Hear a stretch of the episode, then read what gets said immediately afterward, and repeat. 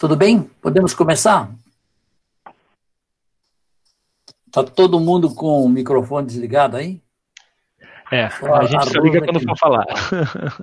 Tudo bem. Então tá, estamos começando, tá? Nos, nos capítulos, dois últimos capítulos, na verdade, André Luiz manifestou interesse junto a Vicente de fazer contato com espíritos que tiveram experiências doutrinárias, né? Tinham orientação, tem orientação não, tinham a capacidade de, é, se, de se haver com espíritos obsessores e trabalhar no sentido de dirigir as, as sessões de desobsessão. Então, nesse sentido, tivemos, evidentemente, muitas orientações, mas no capítulo 11, que é o que nós começamos a estudar, ele já se sentia satisfeito com o que ele tinha aprendido, né? Então ele continua, ele sai, evidentemente, do local onde ele está e caminhando é, é, caminhando em seguir para o próximo movimento, ele, ele, se, ele encontra duas pessoas conversando, que é Belarmine Monteiro, né? E comentando sobre a as, a importância da, das comunicações que os espíritos têm no plano, é, Belarmino diz o seguinte: olha, quem entende do assunto é Monteiro, que era um outro companheiro dele. Então, Monteiro, mostrando a agradável maneira de dizer, comenta. Vocês vão perceber, se é que estão acompanhando nos livros, que as minhas meus textos estão um pouco diferentes, porque eu tentei resumir, sintetizar aquilo que fosse possível, tá? Mas eu não perdi nada, nenhuma coisa, nada substancial. Então, ele, Monteiro começa a dizer: há três anos sucessivos venho diariamente ao centro de mensageiros e as lições são sempre novas. Ou seja, ele percebe que tudo que se comenta tem sempre alguma novidade, tem sempre algo novo, tem sempre é, algo inusitado. E ele diz mais: tenho a impressão de que as bênçãos do Espiritismo chegaram prematuramente ao caminho dos homens é uma visão distorcida que ele tem. Aí ele acrescenta: se minha confiança no Pai fosse menos segura, admitiria essa conclusão, com certeza, né?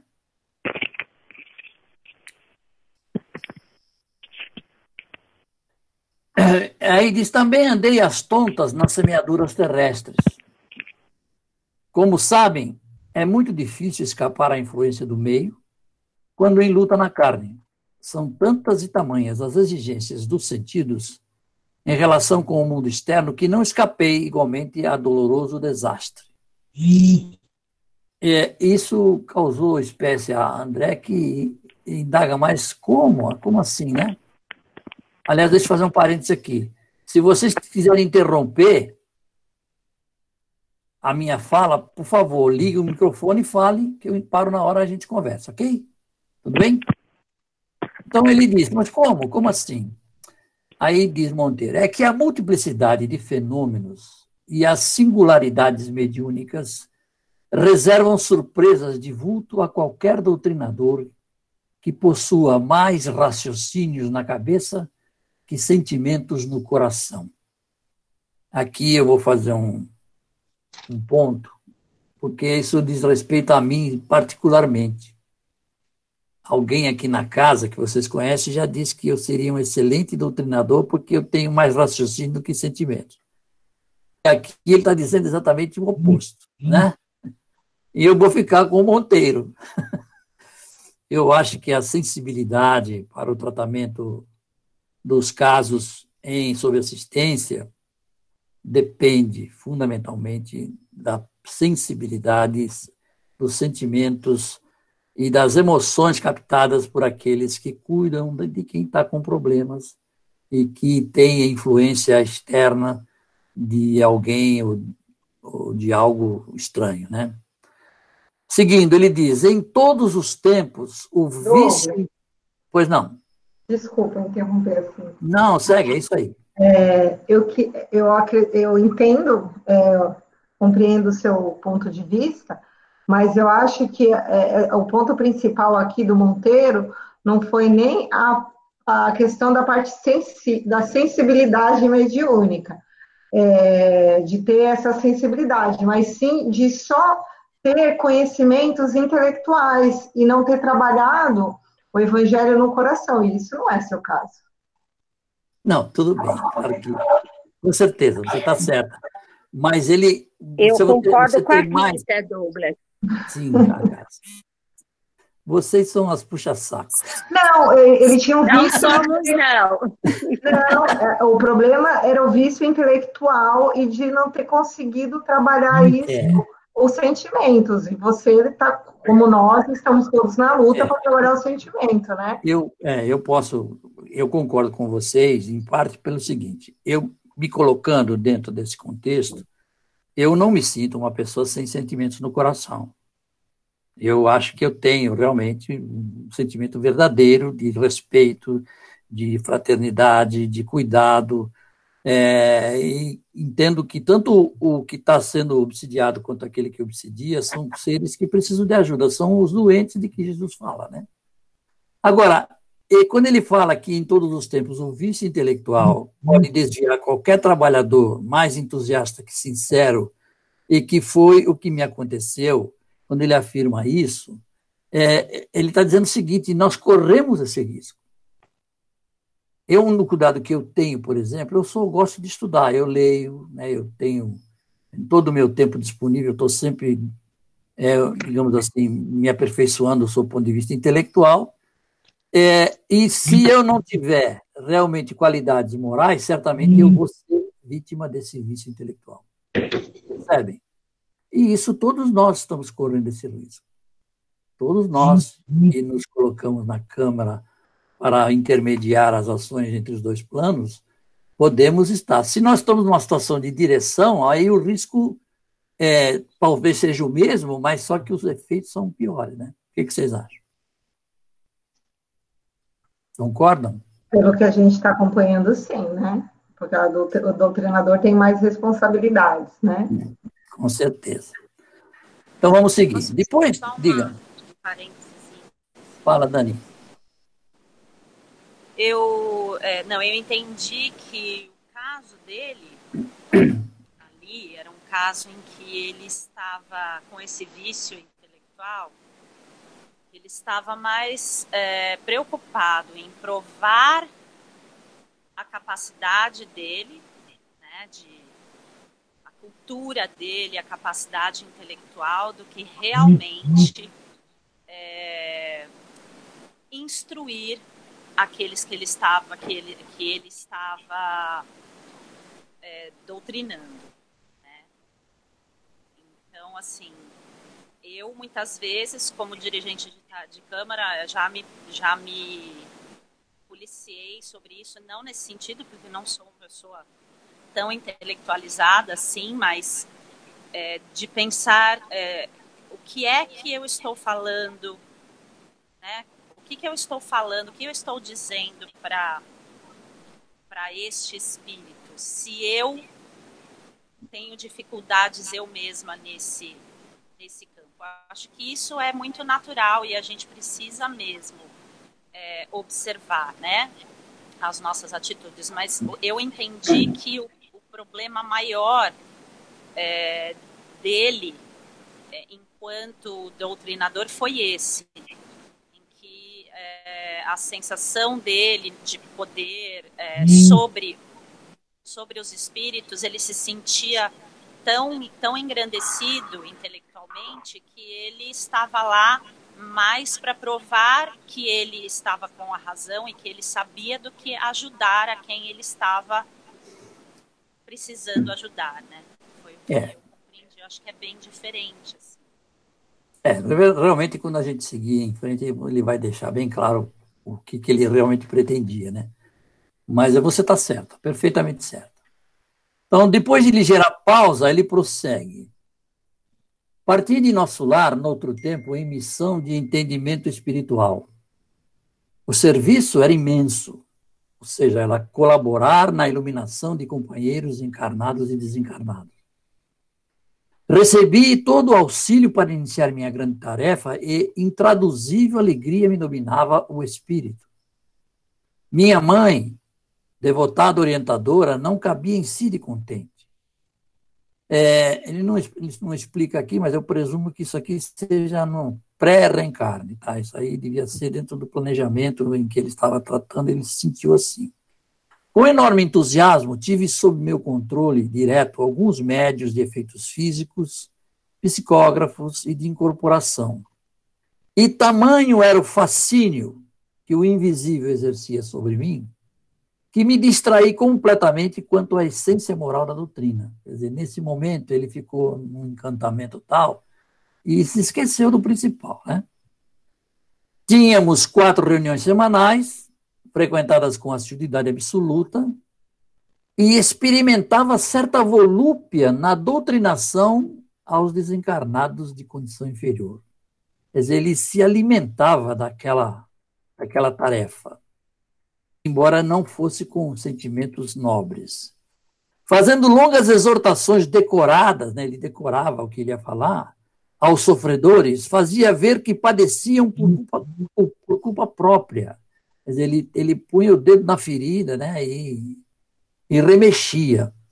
Aos embusteiros, recomendava enfaticamente a abstenção da mentira criminosa e os casos de obsessão mereciam-me ardor apaixonado. Quer dizer, ele virou um sádico sob o ponto de vista de doutrinação espiritual. Deu para entender essa, essa, esse conceito? Estou certo ou estou exagerando? Beleza. Posso seguir? Estimava enfrentar obsessores cruéis para reduzi-los a zero no campo da argumentação pesada. Outra característica que me assinalava a ação firme era a dominação que eu pretendia exercer sobre alguns pobres sacerdotes católicos romanos, desencarnados. Ou seja, quando algum obsessor era um, teria sido um católico romano, um sacerdote, ele aí é que ele ficava né, em, em êxtase. Chegava ao cúmulo de estudar pacientemente longos trechos das Escrituras, é, não para meditá-los com entendimento, mas por mastigá-los, veja o que, que ele diz aí, a meu bel prazer, bolsando-os depois aos espíritos perturbados em plena sessão. Bolsando, vocês sabem o que é, não? Bolsando é vomitando. Depois aos espíritos perturbados em plena sessão, com a ideia criminosa, criminosa dele, da, de falsa superioridade espiritual. Percebe? É um caso extremo esse. Eu acho que é uma é um desvio, é quase patológico na minha apreciação, tá? Se alguém tiver alguma observação a fazer, pode fazer, tá? O apego às manifestações exteriores desorientou-me por completo. Acendia luzes para os outros, preferindo, porém, os caminhos escuros e esquecendo a mim mesmo. Somente aqui, de volta, pude verificar a extensão da minha cegueira. Claro que a gente está lendo e está achando isso quase que um absurdo. Né? É, é, um, é um relato de André Luiz observado no, no, no, no cotidiano do plano espiritual. Dificilmente alguns de nós, entre os 7 bilhões encarnados que sejam médiums, vai se sentir assim. A ficha só vai cair depois que desencarnar. Mas precisamos estar atentos. Né? Precisamos estar atentos, cuidando de nós mesmos, para que não nos deixemos, é, digamos assim, de maneira alguma, nos aproximarmos sequer dessa, dessa, é, digamos assim, dessa condição, né? É, concitava, ele diz, os perturbados invisíveis a conservarem serenidade, para daí a instantes repreender senhoras humildes presentes à reunião quando não podiam conter o pranto de algum pequeno enfermo. Quer dizer, nem na sessão ele conseguia se conter. Ele falava palavras de, dignas e né, de, que, que levavam o espírito de quem estava sendo assistido e até dos, dos espíritos, possivelmente, que estivessem envolvidos, mas se alguma coisa fisicamente estivesse atrapalhando, se algum médico arrastasse uma cadeira, ele chamava atenção, ele parava o que estava fazendo, ele era aquele típico do do fariseu, né? Faça o que eu digo, mas não faça o que eu faço, né? Passava os dias no escritório estudando a melhor maneira de perseguir os clientes em atraso. Entre preocupações e observações, nem sempre muito retas, e à noite ia ensinar o amor aos semelhantes, a paciência, a doçura, exaltando o sofrimento e a luta como estradas benditas de preparação para Deus. Quer dizer, eu, eu acho. Eu estou sendo pintando com cores mais fortes do que o próprio André, porque é, isso aí é uma verdadeira hipocrisia, né? E ele, infelizmente, não se percebeu sendo é, assim. Diz mais: talhava o espiritismo a meu modo, toda, toda proteção e garantia para mim, e valiosos conselhos ao próximo. Ao demais disso, não conseguia retirar a mente dos espetáculos exteriores. Fora das sessões práticas, minha atividade doutrinária consistia em vastíssimos comentários dos fenômenos observados, duelos palavrosos, narrações de acontecimentos insólitos, crítica rigorosa aos médiuns. Quer dizer, ele era um. Realmente, até, até ele fazia, digamos assim, a, é, a maledicência, né? tinha por, por, por, por hábito a maledicência para comentar tudo aquilo que se passava na sua tarefa. Eu estou impressionando vocês demais, vocês já leram o livro já gastaram toda a emoção, né? Aí ele diz: Passei para cá, qual demente necessitado de hospício. Mas vejam bem, ele tinha um, ele tinha um, apresentava um sentimento ambíguo aqui que é importante a gente observar. Sentia, porém, comigo singular, singular fenômeno. Meu raciocínio pedia socorro divino, mas meu sentimento agarrava-se a objetivos inferiores. Ele tinha quase que uma, é, uma bilateralidade aí, né? Ele sentia que precisava de ajuda, mas ele tinha interesses difusos e inferiores. Sentia-me descontente não havia fomentado, não havia fomentado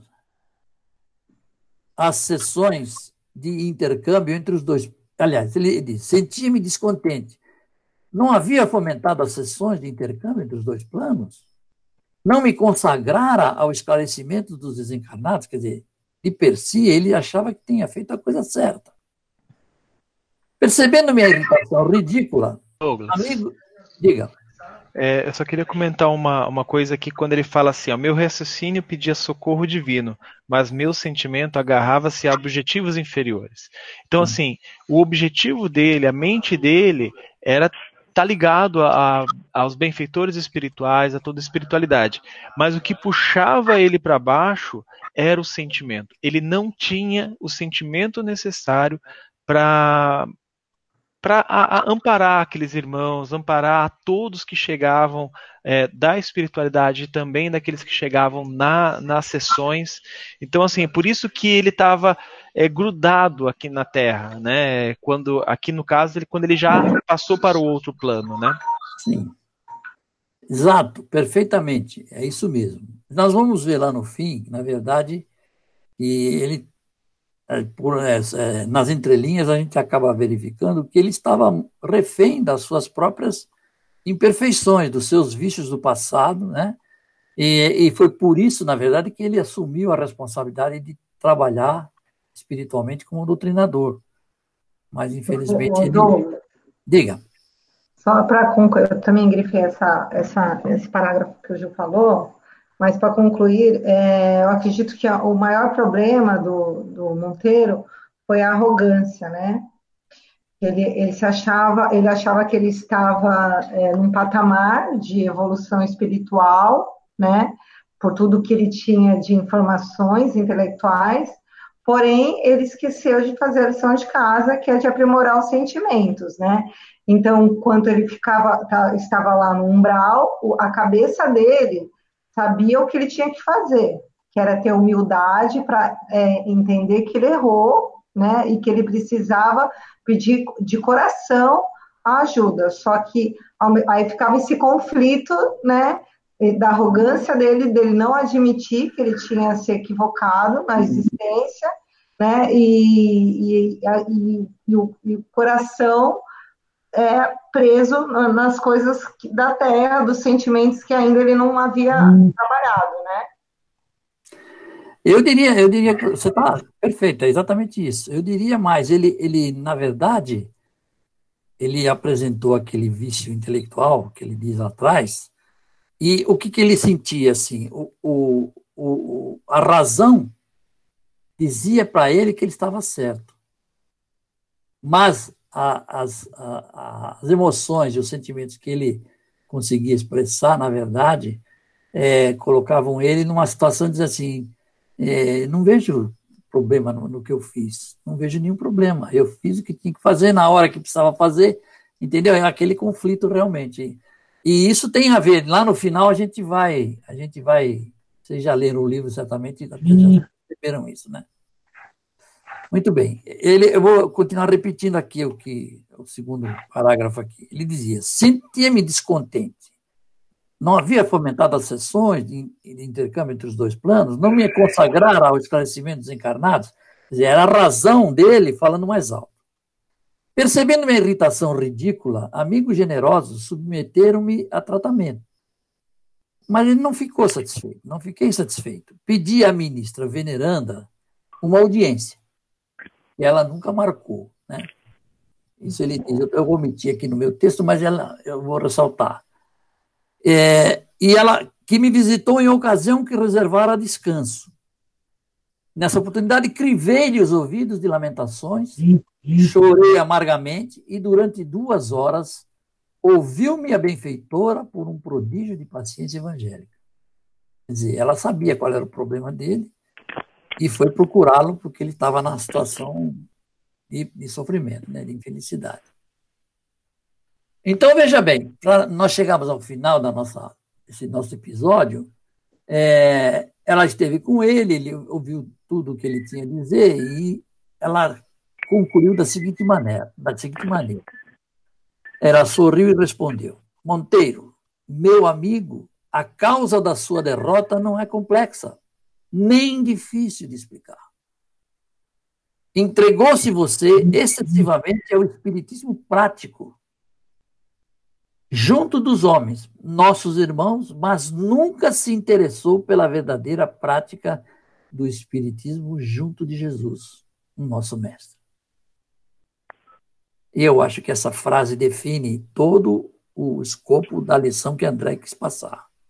Aí ele finaliza dizendo: desde então minha atitude mudou muitíssimo. Entendeu? Né? Perguntou André Luiz. E aqui termina, exatamente, termina o, o capítulo 12. Então eu queria concluir que essa questão que nos, nos faz, é, nos trazida, nós precisamos refletir.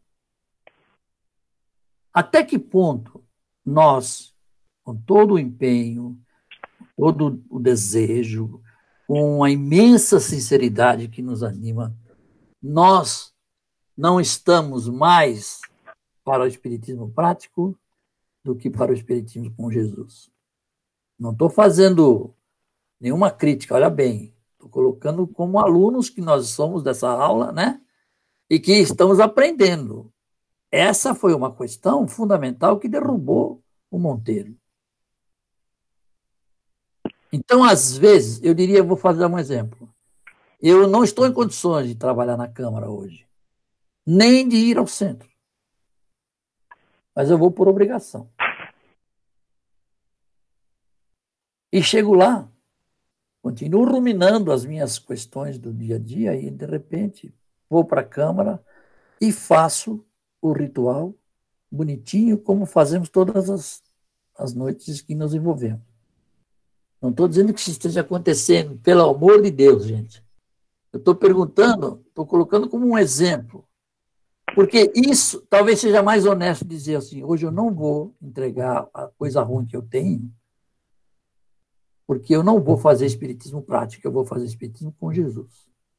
Eu estou com Jesus no coração, eu consegui superar as minhas, as minhas é, implicações, eu estou apto a ser um bom instrumento a fazer parte do, do grupo e a mais ajudar do que atrapalhar, percebem? Talvez, Pode, com certeza que pode, Irene. Douglas, eu acho que você tem toda a razão em tudo isso que você está falando, mas essa última colocação sua, eu discordo pelo seguinte: muitos de nós, muitas vezes, nos sentimos é, sem vontade de ir para o trabalho. Nós sabemos que os nossos inimigos ou os nossos é, comparsas, vamos dizer assim, do plano espiritual, que estão mais ligados às trevas do que ao bem, eles estão sempre procurando uma brecha para nos colocar isso na cabeça. Por que, que você vai ao centro? O que você vai fazer lá? Você não... Fica em casa, é muito melhor para você. Isso é muito comum acontecer.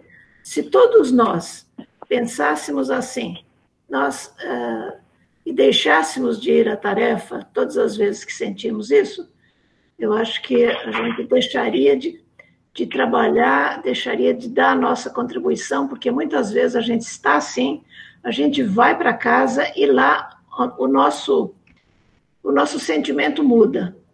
Quer dizer, nós conseguimos nos, nos entrosar com os companheiros e, e mudar a nossa, a nossa disponibilidade. O que, que você acha?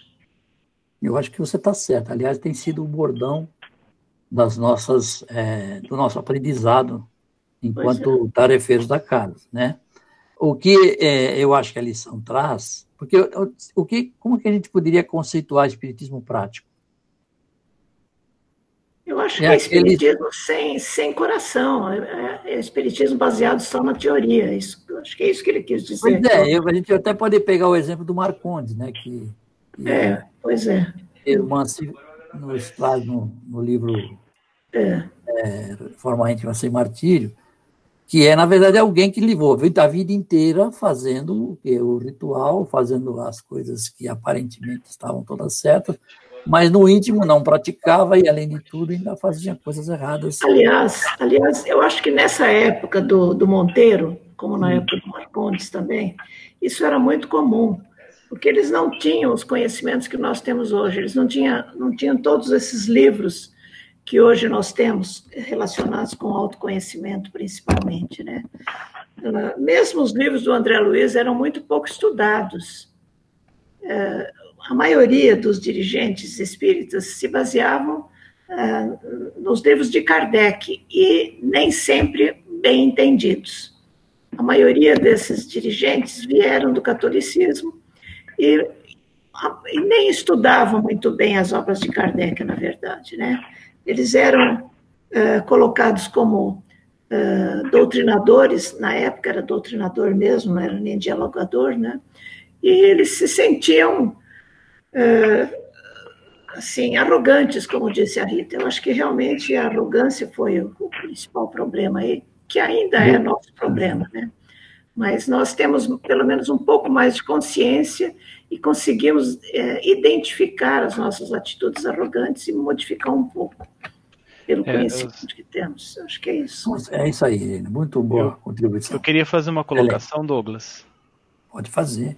É, quando a gente estava falando sobre essas questões do espiritismo, essa frase, né, entregou-se você excessivamente ao espiritismo prático, mas nunca se interessou pela verdadeira prática do espiritismo junto de Jesus, nosso mestre. É, eu acho que esse espiritismo é prático, né, esse espiritismo é do dia a dia. Né, quando a gente realmente incorpora o espiritismo na nossa vida, na nossa vivência. Isso quer dizer, pensamentos, sentimentos, atitudes, ações, tudo isso, é, para mim, né, na minha visão, é o que a veneranda queria dizer. Incorporasse todo esse espiritismo prático que você tinha na verdadeira prática do espiritismo. No espiritismo, o dia. Eh, o dia inteiro né, o tempo todo, à noite também, com as pessoas, com todo mundo. Né, essa é a minha, minha visão. Muito bem, ótimo, perfeitamente. Mas alguém queria comentar alguma coisa? Senão a gente passa para o capítulo. Novo capítulo. rapidinho. Eu acho que ainda o nosso grande equívoco é, é tentar separar a vida é, o evangelho dentro dos templos e o evangelho da vida, né? Então, acho que ainda é o, o grande equívoco da, da, da, da, maioria das pessoas que tentam, de alguma forma, é, crescer espiritualmente. Não existe separação, né? A gente tem que ser cristão em todos os momentos da nossa vida, né? Então, acho que no dia que realmente a gente tiver essa prática e percebido que esse é o caminho, a gente vai estar tá vivendo com o Espiritismo junto com, com Jesus. É exatamente isso. É exatamente isso. Aliás, esse é o grande desafio que nós temos. Embora em algum lugar, algum espírito já falou que nós não precisamos viver a nossa vida atual como, como deveríamos viver na época em que Jesus esteve junto, né? E os apóstolos, eles fizeram a seu modo, com algumas restrições e limitações, exatamente isso, levaram para a sua vida cotidiana aquilo que Jesus fazia no seu no cotidiano dele, de Jesus, né? E, e, alguém já disse, vocês não precisam fazer isso, não é? Vocês não precisam estar saindo na rua e pregando o evangelho como, como Jesus fazia, porque nós estamos em outros tempos. Mas o nosso íntimo e o nosso comportamento tem que guardar essa, esse respeito e essa, essa essa, esse comprometimento com, com a doutrina e com a verdade que o Jesus nos trouxe. Eu acho que você colocou muito bem e, e nós todos devemos refletir sobre isso. Aliás, acho que todos refletem, de certa maneira, de alguma forma. Né? Ok? Mais alguém? Não, né? se me permitir. Pois não, Acácia. Eu acho de uma forma muito triste e até infeliz algumas colocações de trabalhadores de casa espírita, quando diz assim, eu não devo satisfação da minha vida para ninguém. E não é bem assim. Nós que estamos na direção ou num trabalho, fazendo palestras, atendendo pessoas que procuram na casa com dor, com sofrimento, nós temos sim que ter na nossa vivência diária que ela seja condizente com aquilo que a gente prega, com aquilo que a gente fala para os outros. E isso conta demais, isso mostra a casa que a gente é, porque o que faz a casa somos nós. Nós somos a casa. Junto com a espiritualidade, sim. Mas quem procura a casa, ele vai muito olhar nos encarnados, não nos desencarnados que estão ali. Então, então, eu acho muito triste quando eu ouço, e já ouvi muito isso de trabalhadores, inclusive. Mas é isso. É isso aí, é verdade. É arrogância, às vezes exacerbada, né? Que a pessoa não percebe como disse a Rita na, atrás e a Irene afirmou agora, realmente, é, eu acho que a lição do, do Monteiro, é, ela precisa estar presente na nossa, na nossa preocupação, no nosso entendimento, porque nós todos somos arrogantes. Poucos mais, outros menos, mas todos somos. E arrogância, às vezes, pode atrapalhar a nossa a nossa, o nosso comportamento dentro da seara. Quando você faz as coisas é, erradas, ainda que conscientemente, quando é inconsciente, tudo bem, é, tem o relevo do. A, a, digamos assim, tem, tem, que ser relevado em função da, da, da atenuante. Mas quando você tem consciência, às vezes a gente faz. Né? Com algumas afirmações desse tipo que alguém faz, né? Ninguém tem nada que ver com a minha vida, não tem que dar satisfação. E se isso não prejudica ninguém, certamente ele vai ter que responder de maneira é, pela justiça, como todos respondemos. Agora, quando ele faz isso e, e, e mistura com, com a, o compromisso com a Seara, eu acho que é mais grave. Né? Nós vamos ver lá na, na próximo capítulo que o Vicente fala alguma coisa a esse respeito e chega a, a qualificar de crime determinados comportamentos mediúnicos. Tá? Podemos prosseguir então? Tudo bem? Todo mundo calado. Cala, quem cala consente, né? Então veja bem, o capítulo capítulo 13, que são algumas considerações do Vicente.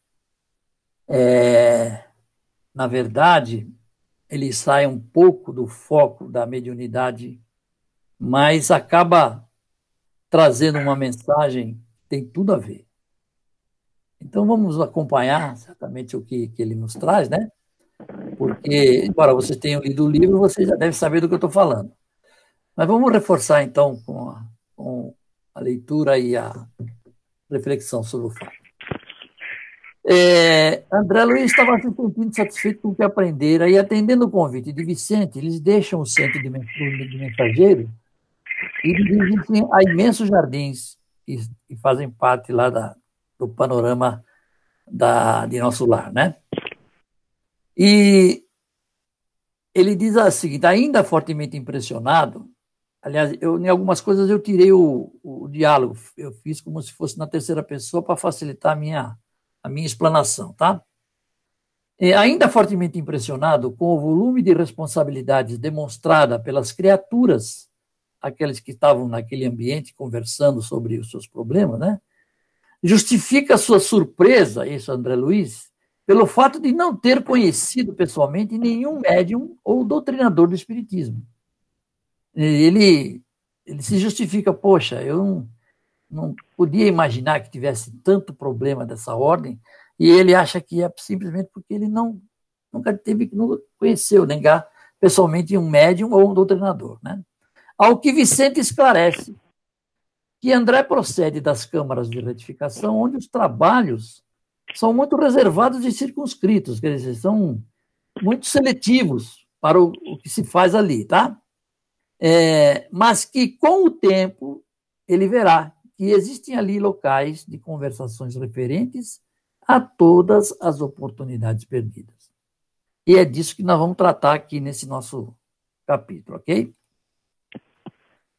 E, aí Vicente informa que no Ministério do Esclarecimento existem as escolas maternais, onde milhares de irmãs comentam suas desventuras da maternidade fracassada buscando reconstituir energias e caminhos.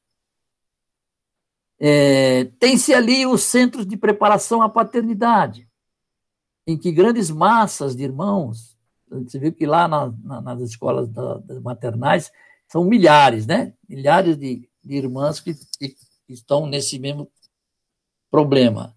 Aqui ele fala em grandes massas que eu acho que equivale mais ou menos a mesma coisa. Irmãos que examinam o quadro de tarefas perdidas e recordam, com lágrimas, o passado de indiferença ao dever. Inclui-se ainda o Instituto de Administradores. Aqui eu inverti um pouco a ordem do livro para poder fechar o, o argumento, tá? Mas não, não atrapalha nada. Inclui-se ainda o Instituto de Administradores, onde os espíritos cultos procuram restaurar as forças próprias e corrigir os erros cometidos na, na mordomia terrestre. E, finalmente, existe a especialização médica, congregando nobres profissionais da medicina que perderam santas oportunidades de elevação e lá discutem seus problemas. Então, vejam bem, existe no, no plano espiritual, e aqui ele está se referindo como exemplo o nosso lar, né? a colônia, é, áreas especializadas para as pessoas é, se, digamos assim, autoavaliarem e começarem a reprojetar, digamos assim, o seu, o seu processo evolutivo. É isso que eu entendi dessa, dessa, dessa fala. Aí, André, quando ele falou que tem um, instituto que cuida dos, dos médicos fracassados, ele, ele interrompe Vicente dizendo: Entretanto, somos médicos e não nos achamos lá. Né? Eu acho que ele queria dizer assim: que privilégio é esse, né? Aí o Vicente acaba com a alegria dele dizendo o seguinte: sim, infelizmente, para nós ambos, né? Porque os dois eram médicos, né? Caímos em toda a linha. Não só na qualidade de médicos, mas muito mais como homens. Pois que, se disse a você o que sofri, ainda não contei o que fiz. E aí André diz: é verdade ele concorda desapontado, recordando a condição de suicídio inconsciente. Né? Então ele começa a perceber que tem mais do que o que ele está vendo e está aprendendo para ser considerado. Alguma pergunta, alguma colocação?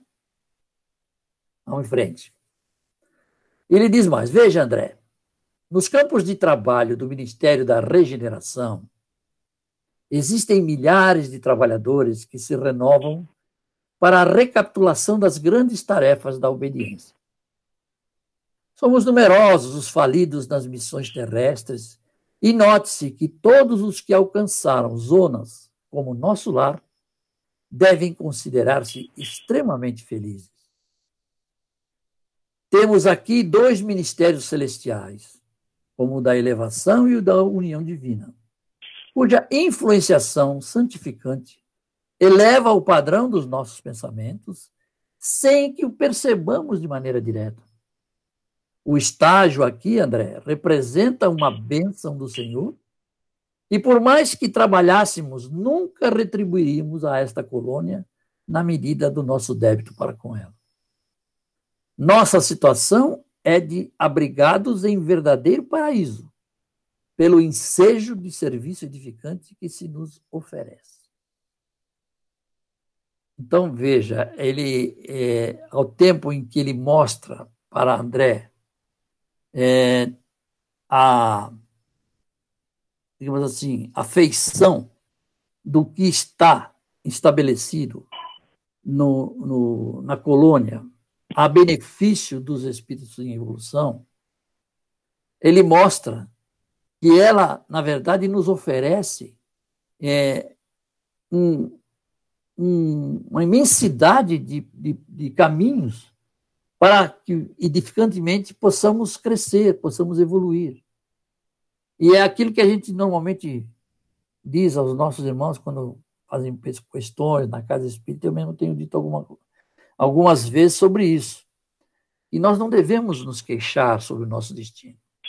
Não devemos é, questionar sequer. Nos queixar em muito menos.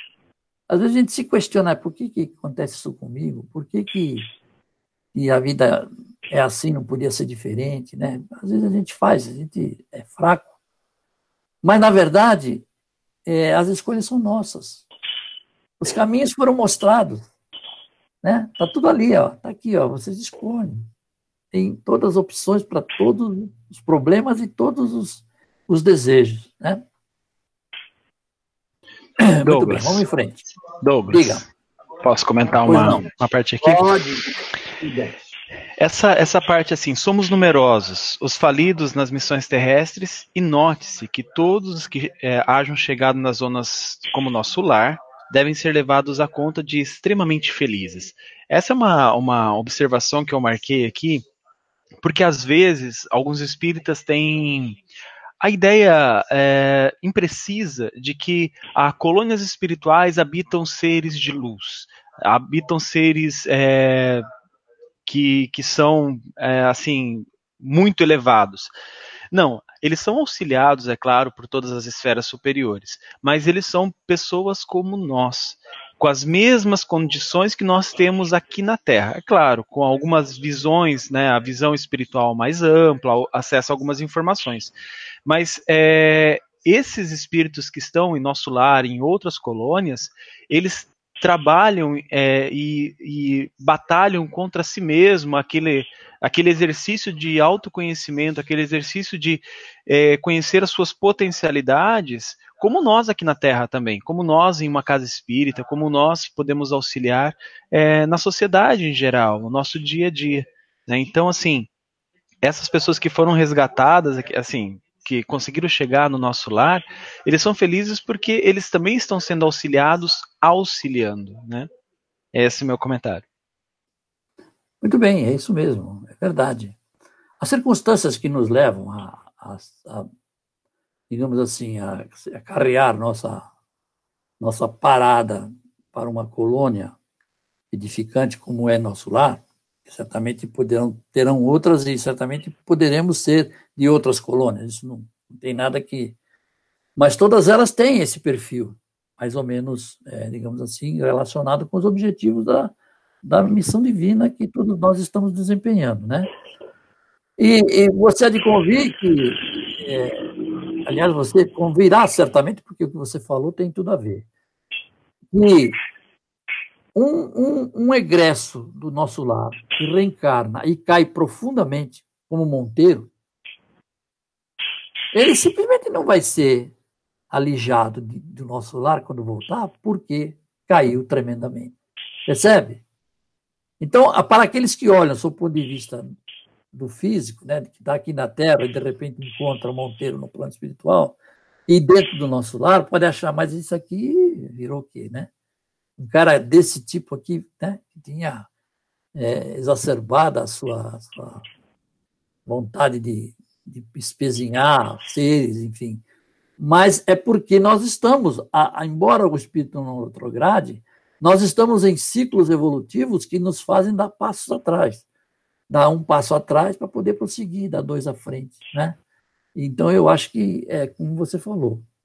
A visão equivocada de que as zonas de, de, de reunião de espíritos mais ou menos evoluídos não, não são é, caprichos de Deus, nem privilégios contados às, às, segundo as conveniências do, do governador do planeta em que aquele espírito está tá, tá em processo de evolução. Né? Tudo segue a mesma regra, só que nós precisamos aprender a relativizar as coisas para que não é, caiamos no extremismo de um lado ou de outro. É isso? Dom, não, pois não. É, só para concluir, né, lembrando que nosso lar, como outras colônias, são as colônias que estão ligadas à Terra, ao planeta Terra, então elas são colônias de algumas de regeneração, cada uma tem uma função, né? Existem, óbvio, outras colônias que, que são é, habitadas por espíritos mais puros e tal. Mas, é, partindo dessa primícia que é, foi que você falou, Monteiro, como ele veio do nosso lar, era óbvio que ele voltaria para lá, mesmo tendo todo, passado por, todo, por toda essa, essa confusão que foi a reencarnação dele, né? E aí eu me lembrei é, de uma passagem que eu estava lendo hoje no livro do Haroldo das Parábolas, falando de quando Jesus estava na cruz, né? Mencionando, na verdade, o livro da Boa Nova, Boa Nova do Humberto de Campos, do momento que o Jesus foi crucificado, que é, as pessoas confundem muito com é, a história do estar é, em, no céu, vai, vamos dizer assim. Diz que muitos anjos desceram dos céus, cada um tinha uma função, tinha uma função de é, é, cuidar um pouco das chagas do Cristo, outros de anotar os nomes de alguns que tinham falhado, né, para poder socorrer, né, não para castigar, e que desceu um anjo, é, é, encostou no peito do Cristo e o Cristo sussurrou alguma coisa no, no, no ouvido dele, e esse anjo era o, o, da caridade que o Cristo chamou para socorrer Judas, que tinha acabado de suicidar. Então, essa premissa que você falou é muito importante. A gente, mesmo errando, né, cometendo os erros que, para nós, como humanos, são imagináveis de perdão, para o Cristo e para Deus, não. Todos os erros são perdoados. Sim. Então, nós vamos sempre voltar para a nossa casa, que, da onde nós viemos, né? Nosso lar, não sei aonde, não sei. Né? Anyway, mas independente dos erros, a nossa casa sempre estará de portas abertas para nos receber. Perfeito, exatamente isso. Muito bem. É, meus queridos, nós temos é, seis minutos e eu tenho seis telas para ler e comentar. Vamos até o fim ou a gente para? Paramos aí daqui quatro minutos. Uh, vamos, vamos tentar seguir, vamos até onde a gente conseguir, Douglas, e qualquer coisa, semana que vem a gente continua. Ok. É, muito bem. Então, é, é, Vicente em, é, conclui que diz que a, a situação deles de abrigados no, na colônia é como estar num verdadeiro paraíso. Mas ele diz o seguinte: no entanto, Existem outros que estão fazendo angustiosas estações de aprendizado nas regiões mais baixas. São infelizes prisioneiros uns dos outros pela cadeia de remorsos e malignas recordações. Presta atenção que nesse trecho aqui, ele vai falar daquilo que nós comentamos ali atrás, sobre, é, é, digamos assim, as consequências das nossas atitudes, independentemente de mediunidade. ok? É, no que concerne a medicina, os colegas em bancarrota espiritual são inúmeros. A saúde humana é patrimônio divino e o médico é sacerdote dela. Aí uma coisa que eu nunca tinha pensado, né? Mas é uma lição importante, né? Os que recebem o título profissional em nosso quadro de realizações, sem dele se utilizarem a bem dos semelhantes, pagam caro a indiferença. Os que dele abusam são, por sua vez, situados no campo do crime, aquilo que eu mencionei lá atrás. Jesus não foi somente o mestre, foi médico também. Deixou no mundo o padrão de cura para o reino de Deus.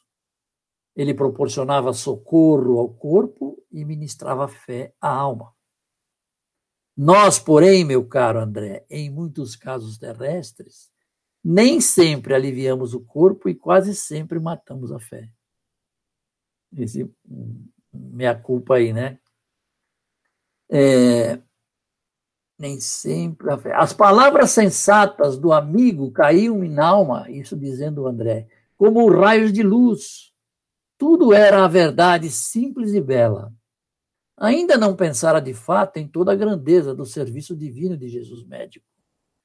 Ele expulsara febres malignas, curara leprosos e cegos de nascença, levantara paralíticos, mas nunca ficava apenas nisto reanimava os doentes, dava-lhes esperanças novas, convidava-os à compreensão da vida eterna. E aqui ele vai particularizar essa questão. Vicente então passa a relatar a experiência de um seu amigo. Ele diz: Tem um amigo, André, também médico, que se encontra nas zonas inferiores há alguns anos, atormentado por dois inimigos cruéis Acontece que ele muito faliu como homem e médico. Era cirurgião exímio, mas tão logo alcançou renome e respeito geral, descambou para o apego às finanças e caiu desastradamente, a ponto de, nos dias de grandes negócios financeiros e enquanto realizava cirurgias, focar-se na esfera dos banqueiros comuns, desleixando-se das obrigações vulneráveis. Quer dizer, ele estava lá operando, mas o interesse dele estava na, na Bolsa de Valores. Né? Mas veja o que, que, acontece. Não fosse a proteção espiritual, essa atitude teria comprometido oportunidades vitais de muita gente. Por causa dessa negligência dele, desse descuido, né? poderia ter matado muita gente na mesa de cirurgia. É, por sua atuação quase nula, alguns pacientes desencarnaram. E, ao notarem a sua negligência, responsabilizaram-no pela indesejada morte física, votando-lhe ódio terrível. Deu para entender essa, essa frase, o que, que aconteceu? É, alguns que ele estava operando morreram por causa da sua negligência. Não que ele fosse culpado, mas ele não estava tão atento, né?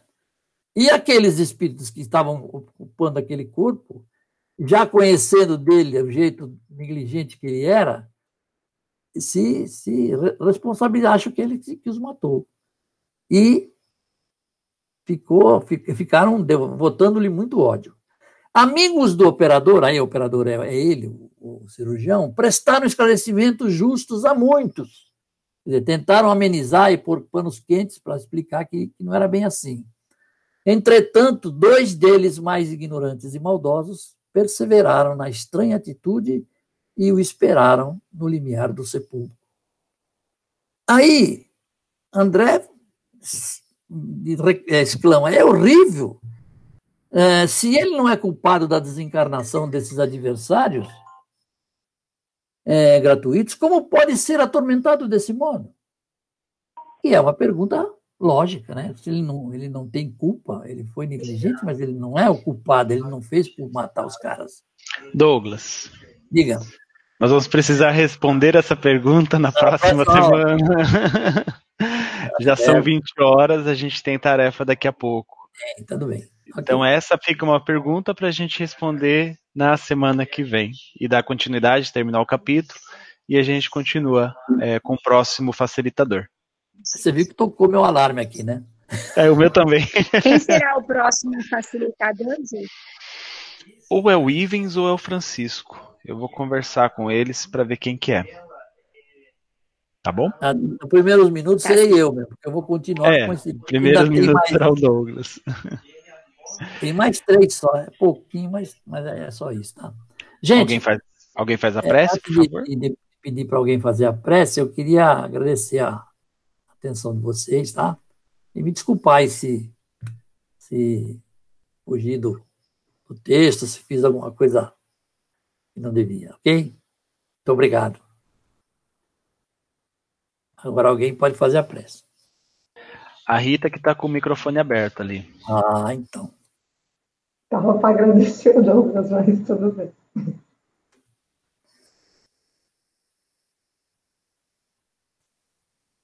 Senhor, agradecidos estamos todos nós, com os corações repletos de esperança, pela oportunidade que nós estamos tendo de aprender ou de reaprender as tuas, as tuas normas, os teus ensinamentos, através das psicografias, de todas as informações que, pela misericórdia divina, nós temos disponíveis no momento. Que o Senhor nos ampare, ampare a todos os nossos irmãos de jornada, que nós possamos, se necessário for, durante o desdobramento, o descanso, ser levados para alguma região de estudo, de aprendizado ou até mesmo de tarefa, mantendo sempre o coração ligados a Ti, aos trabalhadores da luz, aos trabalhadores da nossa casa bendita e a Deus nosso Pai. Pedimos licença no momento para a parte do estudo e logo mais nos reuniremos para a tarefa bendita em Teu nome. Que assim seja. Até mais. Bye, bye.